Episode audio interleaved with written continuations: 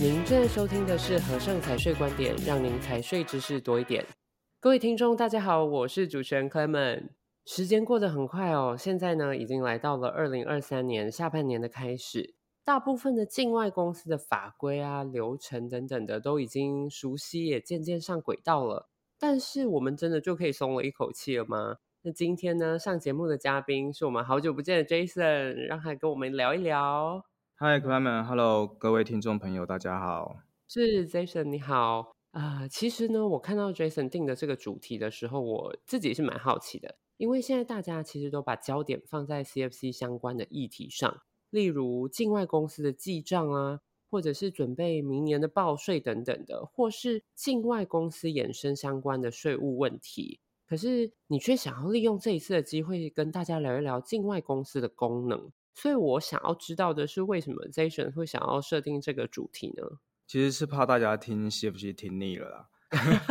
没有啦，没有啦。其实也是跟 CFC 有一点关系，就是因为除了 CFC 之外哦，各国对于境外公司注册国的规范也越来越多。所以我想说，趁这次的机会，跟大家一起来思考，在这个境外公司规范跟管制越来越严谨的这个前提下，我们使用境外公司的目的到底是什么？以及这些目的目前还能不能够被满足？是我怎么有一种又回到了原点的感觉呢？哎，这样客人会觉得这个是音乐广播，因为我觉 得蛮好听的。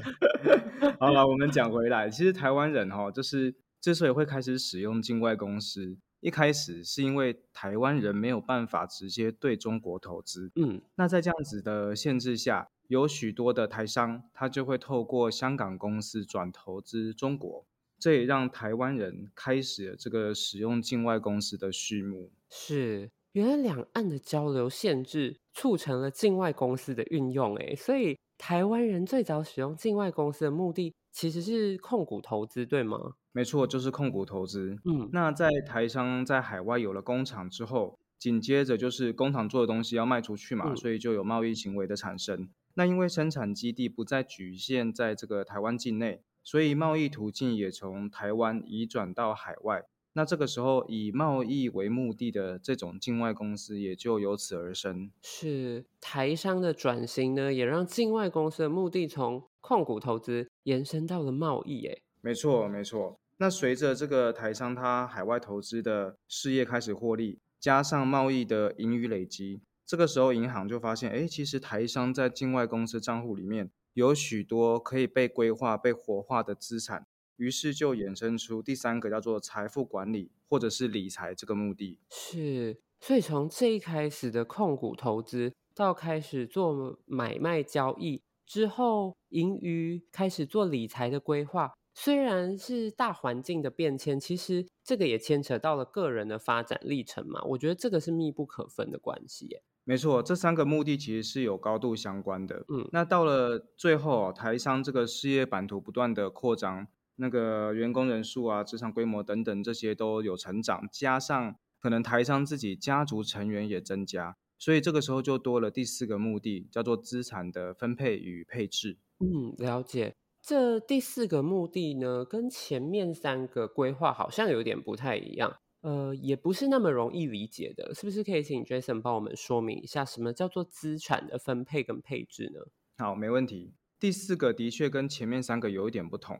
因为呃，每一个台商他的事业版图都不一样，资产规模也不一样，家族成员无论是数量还是每一个成员的需求也绝对不相同，所以每个客户在做资产配置的时候，规划也都不同。嗯，比较常见的啊，像是股权的规划，例如我们公司很常帮客户做的是台湾公司股权的法人化，或者是企业在上市之前，它的大股东持股要法人化。嗯。也有碰到就是，哎，我不想上市，但是我希望我的公司经营权能够长久稳定，为了这个目的去做的股权规划，这些其实都算是。那台商在海外资产的分配，还有再投资，也在规划内吗？当然，甚至连企业的这个股权传承规划，这些都算。OK，了解啊。呃，那我帮大家统整一下刚刚 Jason 提到的四个不同的目的哦。第一个呢，就是控股投资。第二个呢是贸易，第三个是理财，再来最后一个我们讲到的使用境外公司的目的就是资产的分配跟配置。嗯，没错，是嗯，不过我其实心里有一个自己的答案，可是 Jason 刚刚都没有提到的。哦，是什么？是税务规划。呃，你是说节税是吗？哦，这个是 Jason 说的，不是我。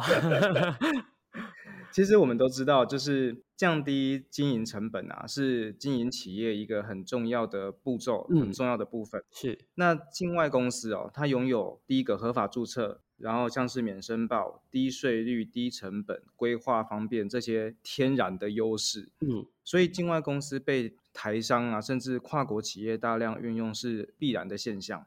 但也因为其中包含了这个低税负的效果。所以就很多人会有一个误解，就是哦，原来省税节税这个达到低税的效果是使用境外公司唯一的目的。嗯，那其实也是因为这个误解，所以很多人在像现在 CFC 实施之后，他就开始怀疑，哎，那境外公司是不是没有继续存在的价值了？嗯，所以我们也想要趁这次的机会哦，跟听众们分享我们的经验。在现在这个使用境外公司的这个环境下，其实节税早就不是主要的考量，更不用说不会是唯一的考量了。是，如果只是针对低税效果来规划，这我觉得也太小看我们的这些台商客户了。真的，因为其实有非常多的客户，甚至是网络上的资讯啊，会计师、银行都会提到这一点。不过 Jason 一说，我就很有感哦，因为就算其实我在这个领域。我也不一定会全面的了解，更何况是不熟悉的听众朋友。嗯，没错。而且其实我们前面聊的这四个目的啊，嗯，无论今年这个 CFC 有没有实施，其实这些需求都还是存在的。嗯，所以这个需求需要被满足。那境外公司只是一个工具，一个很好用的工具，它很有弹性，也给我们很多操作规划的空间。是，我了解 Jason 的意思哦。外界呢都会误以为节税是境外公司的唯一价值，可是我们应该要思考的是，我们在使用境外公司最重要的目的是什么啊？节税比较像是附加价值吧。没错，所以这也是为什么今天我们想要先来了解使用境外公司的主要目的。是这样子，我们才能够在现在的这个法律规范下，我们能够去思考说，诶，这个目的是否一样可以被达成，或者是有没有被影响？那假设有被影响，这个影响程度是大还是小？嗯，然后我们有什么样的这个因应措施？这样就不会说，诶，法令一变动，我们就觉得，哎，我这个手上的工具好像不能继续用了。是，了解。以现在这个各地的修法状况来看，我觉得法令变动这一点真的是没人说得准哎。的确哦，其实有很多客户常常会问我们说：“哎，那请问顾问，就是你觉得未来这个境外公司的注册地，或者是台湾境内相关的法律，它会变成什么样？”嗯，其实我都很坦白跟客户说，就是我没有办法告诉你，但是我们的专业就是在于在不同的时空背景下、不同的法律规范下。我都还是可以提供你最完整、最专业、最适合你，不一定是最好啊，但是要最适合你的解决方案。是，没错，因为和盛其实是老招牌了啦，可是我们不是老古板哦。没错，二十年来我们就是一直不断的调整，绝对不是一种方法教大家用到底的。我们会与时俱进，创新呢也是我们的指标。是，那术业有专攻嘛，所以如果听众朋友有任何境外公司相关的问题，还是要询问专业的意见的。是的，那您的银行啊，会计师也是哦，他们会给你很多建议，他们一定是站在关心您的角度。嗯，但是您听完之后，您一定要经过专业的评估，你才能找到最适合您的方法。千万不要听了就乱了阵脚，甚至你就马上采取行动了。没错，看清楚局势哈。最后呢，再给大家一个 action，就是如果有任何相关的问题或者是需求，一定要找到和盛专业的顾问为您做规划。那非常感谢 Jason 这次带我们再次聚焦在境外公司的使用上，莫忘设立境外公司的初衷，了解根本也是最重要的事情。嗯，没错，希望大家今天都有收获。一定的。最后呢，别忘了马上订阅频道，就能够准时收听和盛财税观点。也欢迎到 Apple Podcast 给我们五星好评及建议。更多财税相关资讯，欢迎浏览资讯栏或订阅和盛电子报。我们下期节目再见喽，拜拜，拜拜。